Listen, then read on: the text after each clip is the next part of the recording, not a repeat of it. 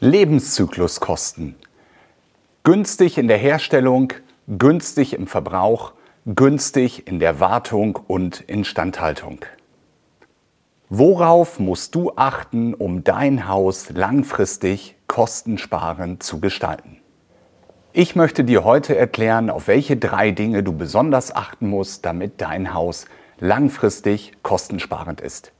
Als erstes sind es natürlich die Herstellkosten des Gebäudes umso wirtschaftlicher es in der Herstellung ist, umso niedriger sind langfristig die Kosten. Das zweite sind die Verbrauchskosten des Gebäudes. Keiner möchte hohe Energiekosten, hohe Wasserkosten oder sonstige Nebenkosten haben. Und das dritte ist die Wartung, Inspektion und Instandhaltung des Gebäudes. Dies fällt einem gerade bei älteren Gebäuden auf und auch diese Kosten sollten von Anfang an berücksichtigt werden, sodass diese möglichst niedrig sind. Wie man das genau macht, erzähle ich dir nach dem Intro. Dein Bauexperte mit Tobias Stahl. Alles, was du zum Thema Hausbau, Sanierung und Nachhaltigkeit wissen musst. Heute möchte ich mit dir über die Lebenszykluskosten sprechen. Die Lebenszykluskosten sind alle Kosten über die 50 Jahre, die ein Gebäude mindestens halten sollte. Ich bin weiterhin der Meinung, dass unsere massiven Häuser bedeutend länger halten, aber die DIN schreibt nun mal 50 Jahre vor und dementsprechend ist das die Zahl, die wir in der Berechnung berücksichtigen müssen. Worauf musst du nun achten, sodass dein Haus langfristig kostensparend, günstig, energiesparend ist? Dies möchte ich dir heute einmal erklären und möchte dir die wichtigsten Punkte mitgeben, worauf du achten musst. Dieses ist übrigens das Kriterium in der Nachhaltigkeitszertifizierung, was die meisten Punkte bekommt. 25 Prozent des gesamten Zertifikats hängt von den Kosten ab. Also ein Viertel der Gesamtpunkte und du weißt ja, du musst nur 50 Prozent der Punkte bekommen, um ein Zertifikat zu erhalten. Das heißt, wenn du hier alle Punkte erhalten würdest in diesem Kriterium, hättest du schon die Hälfte erreicht von dem, was du insgesamt machen musst. Also, dies ist das wichtigste Kriterium in der gesamten Zertifizierung. Nicht die Ökologie, nicht die Barrierefreiheit, nicht die Schadstofffreiheit, all das, was man halt kennt und erwartet. Nein, das wichtigste Kriterium sind die Kosten. Nämlich, dass dein Gebäude langfristig möglichst günstig ist. Hier sind drei Punkte, auf die man besonders achten muss. Das erste sind die Herstellkosten des Gebäudes. Wie kann ich ein Gebäude möglichst wirtschaftlich bauen? Den Tipp, den ich natürlich jedem mitgeben kann, ist, vereinbart einen Festpreis. Rechnet nicht nach Aufwand ab, versucht nicht, die einzelnen Gewerke möglichst günstig auszuschreiben. Ich verspreche euch, das werdet ihr als Privatkunden nicht schaffen, das günstiger zu bekommen als wir als Bauträger, Bauunternehmen und Fachleute, weil wir bauen 10, 20, 30, 40, 50 Häuser, je nach Größe des Unternehmens und haben dadurch viel bessere Einkaufskonditionen, als du sie als Privatkunde erreichen kannst, wenn du einmal oder zweimal im Leben baust. Also suche dir einen Profi und vereinbare mit ihm einen Festpreis, dann hast du kein Risiko. Solange du nichts änderst, bleibt der Preis gestehen. Worauf solltest du nun achten, dass dein Haus wirtschaftlich ist und nicht möglichst teuer wird? Das eine ist natürlich, wie kompakt das Gebäude gebaut wird. Umso mehr Ecken, Kanten, Türmchen, Ausbauten, umso teurer wird natürlich ein Haus, weil umso länger brauchen die Handwerker, um das Ganze zu errichten. Das heißt nun nicht, dass du einen Schuhkarton bauen solltest. Also natürlich muss das Haus gefallen und du solltest langfristig Spaß daran haben und niemand möchte in einem hässlichen Haus wohnen. Also es sollen natürlich gewisse architektonische Ansprüche genügen und zwar die, die dir wichtig sind und niemandem sonst auf der Welt. Und somit ist das halt der Kompromiss aus besonders schick und besonders wirtschaftlich. Und diesen Kompromiss musst du mit dir selbst ausmachen, beziehungsweise mit deinem Partner, deiner Partnerin und entscheiden, wie viel Geld du in die Architektur investieren möchtest und wie kompakt das Gebäude sein soll. Auf zwei Dinge möchte ich dich bitten zu achten dabei. Das eine ist, spare bitte nicht an der Dämmung. Das heißt jetzt auch nicht, dass du noch mehr Dämmung einbauen musst als das Effizienzhaus 40. Denn zum Glück ist der Dämmwahn vorbei und wir haben den Peak erreicht. Ob das nun das jetzige Effizienzhaus 40 ist, was gefördert wird, oder ob es das Effizienzhaus 55 war. Das muss jeder selbst entscheiden und kann man lange darüber diskutieren. Der eine sagt so, der andere so. Aber bitte spare nicht an der Dämmung, weil wir sehen bei jeder Sanierungsanfrage, wie aufwendig es ist, die Dämmung zu verbessern. Die Fassade muss komplett demontiert werden, das Dach muss neu gemacht werden und das kostet ein Vermögen. Und dementsprechend, wenn du neu baust, achte besonders darauf, dass du eine gute Dämmung, ein wärmebrückenfreies Haus baust, ein dichtes Haus baust, sodass du langfristig deine Ruhe hast und an die Dämmung in den nächsten Jahrzehnten nicht wieder bei musst. Und der dritte Punkt, den ich dir im Bereich der Herstellkosten mitgeben möchte, ist so viel Technik wie nötig und nicht wie möglich. Da kommen wir gleich bei den Wartungs-, Inspektions- und Instandhaltungskosten noch drauf. Also baue die Technik ein, die du benötigst. Natürlich brauchst du eine Heizung, üblicherweise eine Wärmepumpe, aber ob eine Lüftung nun sein muss oder nicht, kann man auch lange darüber streiten. Die Lüftungsanlage hat viele Vorteile, aber sie kostet auch Geld, sie muss regelmäßig gewartet werden, sie muss innerhalb der Lebenszeit zweimal erneuert werden und all das produziert natürlich Kosten. Und somit gibt es die einen, die sagen, man kann auf die Lüftungsanlage verzichten, wenn man ganz normal lüftet. Und man hat das andere Lager, was sagt, nein, wir brauchen unbedingt eine Lüftungsanlage. Man kann gar nicht mehr so lüften, wie man bei den sehr gut gedämmten und dichten Häusern müsste. Beides hat sein Für und Wider. Ich mache es so, dass ich jeden Kunden ausführlich berate und dann der Kunde entscheidet, ob er eine Lüftungsanlage haben möchte oder nicht. Eine Photovoltaikanlage würde ich sehr empfehlen. Ob ein Akku benötigt wird, muss auch wiederum jeder selbst entscheiden. Und somit so viel Technik wie nötig und nicht wie möglich. Damit mit diesen drei Tipps vereinbare einen Festpreis, baue eine sehr gute Dämmung ein, spare daran nicht und baue so viel Technik wie nötig und nicht wie möglich damit wirst du ein wirtschaftliches Haus mit einem sehr guten Preis-Leistungs-Verhältnis in der Herstellung haben.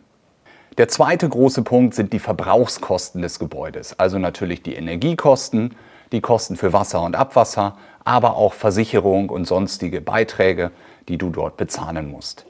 Der größte Punkt, um die Energiekosten zu reduzieren, ist natürlich in eine Photovoltaikanlage zu investieren.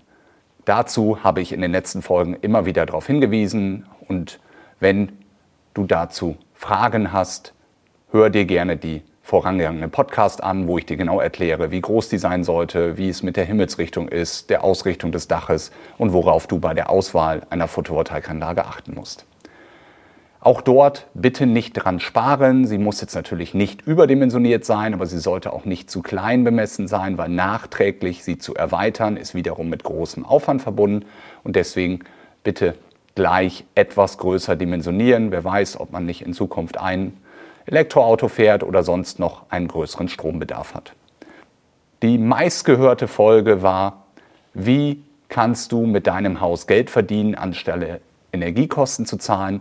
Dort habe ich dir genau erklärt, wie man das macht, so dass du die ersten 20 Jahre keine Energiekosten hast, wenn du ein gut gedämmtes Haus kombinierst mit einer intelligenten Technik und einer richtig dimensionierten Photovoltaikanlage.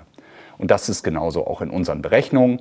Wenn man das richtig macht, kommt dort in vielen Fällen sogar ein negativer Betrag raus. Das heißt, durch Verkaufen des überschüssigen Photovoltaikstrom und Zukauf des bisschen Strom, was man im Winter noch benötigt, was die Photovoltaikanlage dann nicht erzeugt, ist man negativ und hat somit keine Energiekosten, sondern verdient sogar Geld mit dem Haus. Der zweite Punkt ist wassersparende Armaturen. Wenn wir nun ein besonders energiesparendes Haus bauen und dort Armaturen verbauen, wie zum Beispiel eine Rain-Shower-Dusche, die 20 Liter pro Minute dort durchbringt, dann haben wir natürlich in kürzester Zeit auch die gängigen Warmwasserspeicher leer geduscht. Das ist natürlich verschwenderisch. Das heißt nicht, dass ich dir nicht diese Rainshower-Dusche verkaufen möchte. Aber auch dort gibt es inzwischen welche mit einem Durchflussmengenbegrenzer, dass dort Luft beigemischt wird, so dass es genauso sich anfühlt, aussieht wie mit der riesen Rainshower-Dusche. Es kommt halt nur halb so viel Wasser raus und man verschwendet nicht so viel Energie dadurch, dass das Wasser erwärmt werden muss. Wir achten darauf, dass bei den Armaturen wassersparende Armaturen genommen wird, aber auch das nicht übertrieben wird, weil jeder möchte natürlich auch einen schönen Komfort haben und ein tolles Badezimmer haben. Der dritte Punkt ist, dass man, wenn man nun diese besonders energiesparen und zertifizierten Häuser baut, langfristig damit auch Vorteile in den weiteren Nebenkosten, wie zum Beispiel in der Versicherung haben wird. Das, was heute gefördert wird, ist in Kürze zum Standard geworden. Und das führt dazu, dass diese Häuser niedrigere Versicherungsbeiträge haben werden und man auch dadurch bei den weiteren Nebenkosten spart. Also durch ein Haus mit Nachhaltigkeitszertifizierung spart man langfristig bei den Energiekosten, bei den Wasser- und Abwasserkosten und bei den Nebenkosten wie zum Beispiel der Versicherungsgebühr und kann so die Verbrauchskosten, also die sogenannte Warmmiete, wenn man es mit einer Mietwohnung vergleicht, um schnell 50 bis 100 oder sogar noch mehr Euro pro Monat reduzieren. Und das macht natürlich auch eine ganze Menge aus, wenn man jetzt so einen schönen Neubau oder eine neue Wohnung vergleicht mit älteren, alleine durch die Energiekostenersparnis, aber auch die Ersparnis von Wasser und Nebenkosten spart man einiges und sollte das auch in die Vergleichsberechnung mit aufnehmen. Dann kommen wir zu dem letzten Punkt, wo ehrlich gesagt am wenigsten drüber gesprochen wird, aber am meisten Geld ist, nämlich das Thema Wartung, Inspektion und Instandhaltung zum einen der Konstruktion, also des eigentlichen Gebäudes, zum anderen der Technik. In der Sprache der Architekten ist das die Kostengruppe 300, also die Baukonstruktion, und die Kostengruppe 400, die Haustechnik. Worauf solltest du dort achten, was am wichtigsten ist, damit du langfristig niedrige Wartungs-, Inspektion- und Instandhaltungskosten hast? Du solltest Materialien wählen, die eine möglichst lange Lebensdauer haben, idealerweise von 50 Jahren oder mehr, weil wir haben ja eingangs gehört, dass die Lebenserwartung des Hauses mit 50 Jahren nach den DIN-Normen abgeschätzt wird. Und das bedeutet, wenn du ein Material wählst, was mindestens 50 Jahre hält, dann musst du das in der Zeit der Lebenserwartung des Hauses nicht austauschen. Ich erkläre es dir anhand eines Beispiels, dass man es einfacher verstehen kann. Wir nehmen einmal die Bodenbeläge in einem Haus. Da kann man nun einen Teppich, ein Laminat, eine Fliese, einen Parkettboden oder eine Echtholzdiele verarbeiten. Diese haben sehr unterschiedliche Lebenserwartungen. Hält ein Teppich und ein Laminat im Durchschnitt 10 Jahre, ist ein Designboden schon bei 20 Jahren, ein Parkett bei mindestens 30 Jahren und Fliesen bei 40 oder sogar 50 Jahren. Dies bedeutet nun, wenn ich mich für ein Laminat oder einen Teppichboden entscheide, dann muss ich den viermal austauschen, weil er nur zehn Jahre hält und ich habe viermal die Herstellkosten. Somit ist es in der Summe bedeutend teurer, als wenn ich das etwas teurere Material, zum Beispiel die Fliese, nehmen würde, die über die gesamte Lebenserwartung halten würde. Ein Parkett müsste ich einmal austauschen mit einer Lebenserwartung von ungefähr 30 Jahren. Auch hier kann man lange darüber streiten, ob diese nun richtig sind oder zu hoch oder zu niedrig bemessen sind. Aber dass eine Fliese länger hält als ein Teppichboden oder ein Laminat, ist, glaube ich, unstrittig und führt einfach dazu, dass man bedeutend niedrigere Kosten für den Austausch dieser Materialien hat und diese nicht mit einberechnen muss. Der zweite Punkt ist niedrige Wartungskosten. Also sowohl in der Konstruktion Sachen zu wählen, die man nicht oder nur in größeren Abständen warten muss oder anders gesagt dort wenig Kosten entstehen. Also ein häufiges Beispiel, mache ich die Dachüberstände aus Holz oder aus Kunststoff. Die einen muss ich regelmäßig streichen, die anderen halten halt bedeutend länger und muss ich nichts dran tun. Oder halt die Lüftungsanlage, wenn wir über die Technik sprechen. Es gibt dort eine dezentrale Lüftungsanlage, die kann man komplett selbst warten. Das heißt, da zieht man einen Stecker raus, zieht die eigentliche Lüftungsanlage aus dem Rohr raus, kann das Ganze mit Sakrotan mit einem Lappen einmal reinigen, kann mit Druckluft die eigentliche Lüftungsanlage im ausgeschalteten Zustand vorsichtig auspusten und baut das Ganze wieder zusammen, reinigt oder tauscht den Filter einmal aus und die Wartung ist fertig. Man kann alles selbst machen und man hat keine Kosten. Bei der zentralen Lüftungsanlage sollte man mindestens alle zwei Jahre einen Fachmann kommen lassen, der die Anlage komplett auseinanderbaut, reinigt, der dort in den Rohren schaut, ob sich dort irgendwie etwas abgesetzt hat und die Tellerventile einmal neu mit einem Luftmengenmesser einmisst, sodass sie zu der ursprünglichen Berechnung passen, da man durch Reinigen schnell dort mal etwas verstellt, was dazu führt, dass halt einfach das ganze System nicht mehr genauso läuft, wie es laufen sollte. Dies sind schnell zwei, drei, vier Stunden, die ein Fachmann daran sitzt und somit einige hundert Euro, die man alle zwei Jahre an Wartungskosten hat für die zentrale Lüftungsanlage. Das heißt jetzt natürlich nicht, dass die eine besser oder schlechter ist. Ich möchte halt nur darauf hinweisen, dass auch dort unterschiedliche laufende Kosten sind, neben den Herstellkosten und den Energiekosten, auch die Wartungskosten, die so eine Entscheidung beeinflussen können. Der letzte Punkt ist niedrige Instandhaltungskosten. Also auch dort ist die Frage, wie oft muss ich an ein Bauteil ran, wie oft muss ich dort etwas instand halten, also wieder verbessern, wieder in den ursprünglichen Zustand zurückführen, weil sich irgendwie etwas verschlechtert hat. Hier sollte man auch bei der Materialwahl und bei der Technik darauf achten, wie viel Kosten dort produziert werden.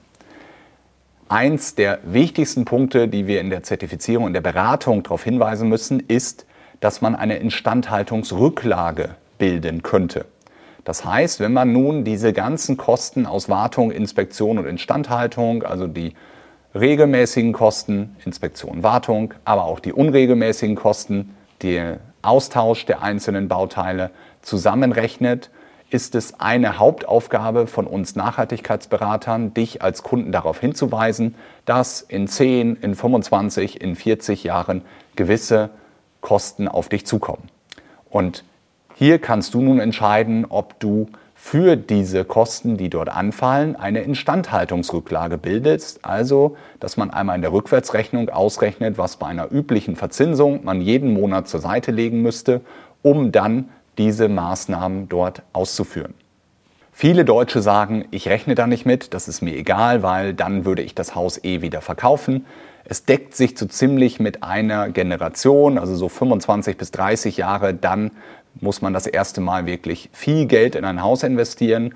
Und viele sagen dann, nein, nein, dann verkaufe ich das Haus. Dementsprechend lege ich keine Instandhaltungsrücklage an.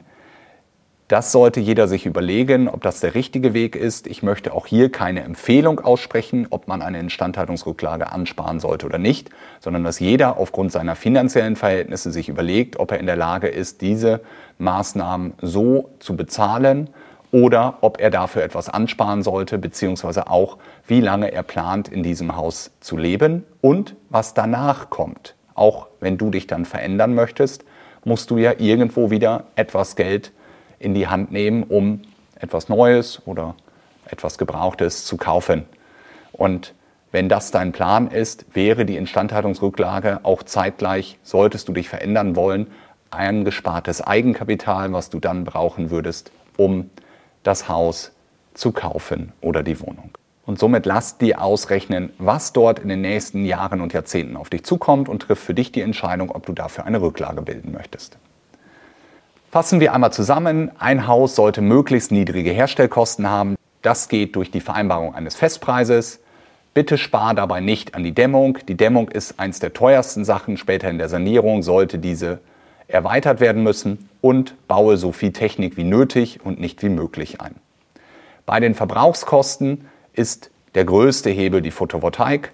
Damit kannst du selber Energie erzeugen, brauchst weniger und kannst durch Kaufen und Verkaufen in vielen Fällen in den ersten 20 Jahren sogar gar keine Energiekosten haben, sondern mit deinem Haus Geld verdienen.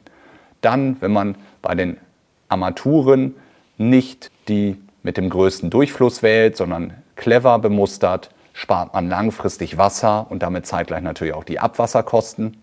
Und durch die Zertifizierung erhält man auch langfristig niedrigere Versicherungs- und sonstige Beiträge.